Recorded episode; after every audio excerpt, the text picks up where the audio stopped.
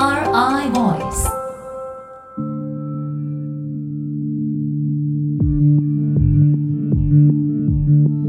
NRI ボイスこんにちは綿谷エリナです。この番組は NRI 野村総合研究所が誇るプロフェッショナルな方々がデジタル変革をテーマにシリーズでじっくり掘り下げてお伝えしさまざまなビジネスのヒントに変えてお届けする音声プログラムです。今回もお話を伺うのは NRI 研究理事未来創発センター長桑津幸太郎さんです。桑津さんは ICT 特に通信分野の事業技術マーケティング戦略と関連する M&A パートナリングなどを専門とされています。ICT 分野に関連する書籍論文も多数執筆されていらっしゃいます。桑津さんよろしくお願いいたします。よろしくお願いいたします。このシリーズでは企業の DX から社会の DX へをテーマにお話を伺っています。今回はどういったお話でしょうか？はい。今回は社会の DX へ向けた日本の課題です。NRI Voice NRI Voice 前回は桑津さんに日本社会の DX を取り巻く状況について諸外国との比較も交えたお話をお伺いしました。今回は社会の DX へ向けた日本の課題ということなんですがどのような内容のお話になるのでしょうか？はい、まあ、本来は DX デジタルトランスフォーメーションは国とは関係のない技術の話です。ですから中国やアメリカやアフリカや全ての国において社会の DX へ向けた課題っていうのは本来は共通であるべきものです、はい。ですが日本においては少し様相が異なっています、まあ、過去からの経緯や日本社会の特性日本の産業のビジネスモデル召喚種といった観点であのデジタルトランスフォーメーション DX に向けていくつか日本固有の課題があるということでこういった点について触れたいと思います。では日本が抱える社会の DX へ向けた課題とは具体的にどのような事例があるのでしょうか？はい、あのいわゆるこう先端的な事例と非常にこう素朴な事例の2種類ございます。はい。先端的な事例っていうのはそもそもあの日本社会がですねあのデジタル化以前に例えば工場の稼働率工場がどれぐらいちゃんと機械が動いて物を作ってるかっていう率ですね。これがものすごく高かったゆえにあの例えば今日本の工場の稼働率って93%東南アジアとかは60%って言われてまして日本が高いんですね。ただ、はい。例えば東南アジアや新興国においてはデジタル化をすることによってこれが90%ぐらいまで上がってくる、まあ、それでも実はデジタル化する前の日本よりもまだちょっと低いんですけどねでも、あの東南アジアやその新興国においてはデジタル化をすることによってえー30ポイントぐらい工場の稼働率上がりますからものすごくメリットありますよね。はいところが日本は今もうすでに93%ぐらいの稼働率ですからデジタル化進めても実は95とか7ぐらいまでしか上がらないんですね。あとすると費用対効果的に非常にこうデジタルに取り組むインセンティブが少なくなってしまう。ーうんじゃあずっとそのままだといつの間にか全てデジタルで整えた会社に追い抜かれていく、まあ、ある意味ウサギとカメのような状況が出ていると思っています。はいこれがいわゆる先端的な事例です。で一方で日本にはもっと素朴な意味で新技術に向けた結構保守的なといいますか IT リテラシーの低さみたいな課題ってあるんですよ。うん例えばそうですね、まあ、あの明治の写真と昭和のファックスあたりがまあいい事例かなと思うんですけれども明治の写真っていうのは最先端技術ですよね。はいところが明治の頃にですね写真が普及した頃日本の多くの人はこう思ってたそうです写真を撮ると魂が吸われるあの笑い話と思ってるかもしれませんけどこれ割と真面目な話なんですよ。みんなそう思っててだから写真撮るのをみんな嫌ったって言われています。え例えば3人で写真撮るときに真ん中の人が抜かれやすいっていう話があってですね撮るときみんな真ん中の押し付けをしたって言われてます。ー なんでかっていうとそれはカメラのレンズが真ん中の人を向いてるからで当たり前ですよね。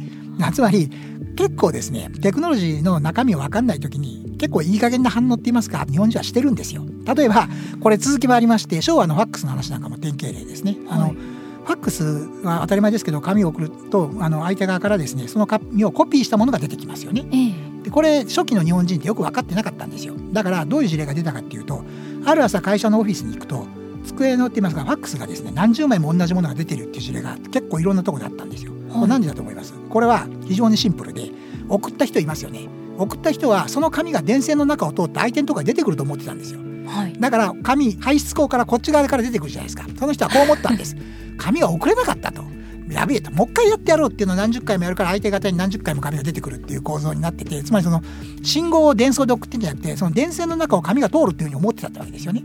これねファックスがいろんな国で普及してるんですけどこの笑い話がリアルであったのってどうも日本だけらしいっていうのが出てましてそもそも DX へ向けた課題っていう時に日本人は頭が良くてデジタル化にすぐ馴染めるっていう設定はちょっと分け置いた方がいいんかなっていうふうに思います。もしかしたら日本の技術力があれば電話回線に荷物や紙を届けられるはずだと思ったのかもしれませんね。ではこうした日本特有ともいえる社会の DX へ向けた課題これを解決する方法について桑津さんはどのように考えていらっしゃいますか？はいあの基本的にはこう技術力で解決できるっていうのは正しいんですけれども今日本に問われているのは技術力というよりはその技術を実装する力なんだと思っていますつまり、はい今言われている技術っていうのは昨日まで全く存在しなかった誰もが見たことがない技術ではないと思うんですよ。マイナンバーもそうだし携帯電話もそうですし、まあ、そもそもそのそれなりに形としてはあるんだけどこれを社会で実装する力こちらが重要だというふうに思っています。例えばマイナンバーなんですけれどもこれがないと明らかに給付金の問題もそうですしこういろんなこうこれからの社会の DX を考えるときにやはりあの個人をきちっとあの管理という言葉は悪いんですけどシステム上で特定できるインフラは絶対必須なんですよね。ただじゃあマイナンバーが技術的に世界の最先端かっていうとそんなことはなくてあれも20年以上前からある技術なんですよね、はい、つまり技術が新しいか古いかではなくてその技術を社会として実装できるかどうかというところが第一の問題点だと思っています。で加えてなんでできなかったのっていう議論の一つはやっぱ人材なんだろうなっていうふうに思っていまして。人材、はい。あのまあ、当たり前なんですけどプログラマーとか日本だってたくさんいるじゃんっていうふうに思っているかもしれないんですけれどもやはり平均的な学生だけじゃなくてあるいは社会人40歳50歳になってもあの IT のリテラシーっていう観点では残念ながら日本はそこまで高くはない。あのスマホはちゃんと使ってますよ。ただ、はい、例えばその学生さんがじゃあそのパソコンを使ってらっしゃる率って見ると実は日本では先進国では非常に低いです、うん、まあ学生さんに言わせると、まあ、スマホで十分だからって言ってもそれはそうなんですけど例えばの検索して論文書くのはやっぱりパソコンじゃないのかななんて私なんかは思います。そういう面であのプログラマーの育成や IT リテラシーといったその人材の観点でもですね正直日本は若干立ち遅れているよなっていうふうに思っていますし例えばそのプログラマーっていう職種自体がある意味その特殊な職業であるっていうふうにまあ認識されている方の比率高いんじゃないかなっていうふうに私は個人的には思います。まああの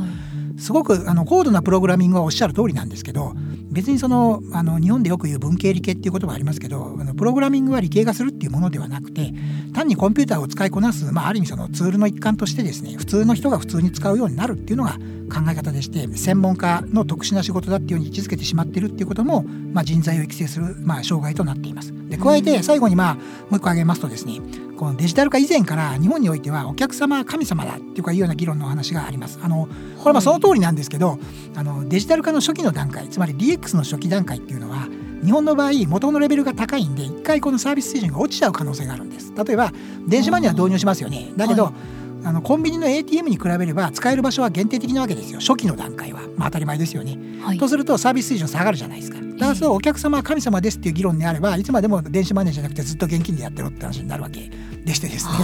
あのある一定我慢すれば限界点といいますか臨界点を超えて一気に利便性は爆発して現在の仕組みよりも必ず利便性は高まりますよ。ただ初期の段階で利便性が低いわけですよね。こういうところをまあ、ある意味その我慢できないって言いますかお客様は神様であるから今よりも不便であってはならない、つまりたくさんの電子マネーの処理できる仕組み受付する仕組みがないとやってはいけないっていうふうに言ってしまうと、まあ、いつまでたってもできない。とい。う構造になってしまいましてですね、うん、そういう面であのある意味その日本の場合技術力はあります。ただ実装する力っていうのが非常に弱い。でその弱い理由の一つはある意味そのデジタル化の人材の不足もそうですしあるいはそのデジタル化する以前から高いサービス水準を実現してしまっていたがゆえにですねデジタル化の初期の段階で一見サービス水準が下がったかのように感じられることがあるっていうのが、まあ、日本社会の、まあ、ある意味その課題の一つなのかなというふうに思っています。なるほどここまで桑津さんには全3回にわたって企業の DX から社会の DX へをテーマにさまざまなお話をお聞かせいただきました桑津さん最後に日本社会が今後どのように DX へ取り組んでいくのが望ましいか桑津さんからメッセージいただけますか？はい。あのデジタルへ取り組んでいくっていうことはもうこれはある意味必須だと思っています、はい、あの日本のように高齢化が進んで人口が少なくなっていく社会においてですね。あの社会の生産性。生産性っていうのは素早くやろうっていうわけじゃなくていろんな仕事をシステムに割り振っていこう。自動機や無人機も使っていこうっていう取り組みは必須なわけでありまして、うん、DX は避けて通れないと思います。で一方で日本社会があのデジタルの前から高いサービス水準の社会えビジネスモデルを作ってたっていうのも事実でありましてこれが一見初期の段階においてはある意味このデジタル化によってサービスの品質が落ちちゃうっていう不安は出てくるというふうに思ってます。ただそれ以外に道があるのかっていうと我々はないと思っていますのであの遅まきながら日本もデジタル化を進めるべきだと。その時に気をつけなくてはいけないのは何でもトップでなきゃいけないってすぐ思っちゃうんですよね。ジャパンアズナンバーワンって意識があってデジタル化もなんか今あるものよりもいいものつまりアメリカや中国のデジタル化よりもいいものをやんなきゃいけないって思っちゃうんですけどちょっと怒られるかもしれませんけど日本はもうデジタル化に関してはトップじゃなくてフォロワーなんですよ。フォロワーの戦略はまずトップに近づくことなんですよね。はい、ですから誤解を恐れず言うと謙虚な気持ちで、まあ、韓国中国あるいはヨーロッパアメリカといった先に進んでいる国々を見て足りないところつまりデジタル化の教育であったり IT リテラシーの低さをどうやって補完するかっていうことをまず追いかけることに全力を尽くすべきだというふうに思います。その後その中からある意味その世界において差別化できる日本ならではのデジタル化っていうのが生まれるんだと思います。まず追いつかないで最初に日本ならではのデジタル化を探してしまうと非常に迷走してしまうんじゃないかというふうに私どもは思っています熊田さんありがとうございました NRI Voice NRI Voice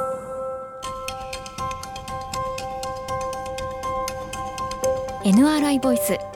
この番組はアップルやグーグルなどのポッドキャストのほか NRI のウェブサイト内からもお聞きいただけます。NRI ボイスで検索してチェックしてみてください。NRI ボイス。このシリーズでは全3回にわたり桑津幸太郎さんにお話を伺いました。アシスタントは綿谷エリナでした。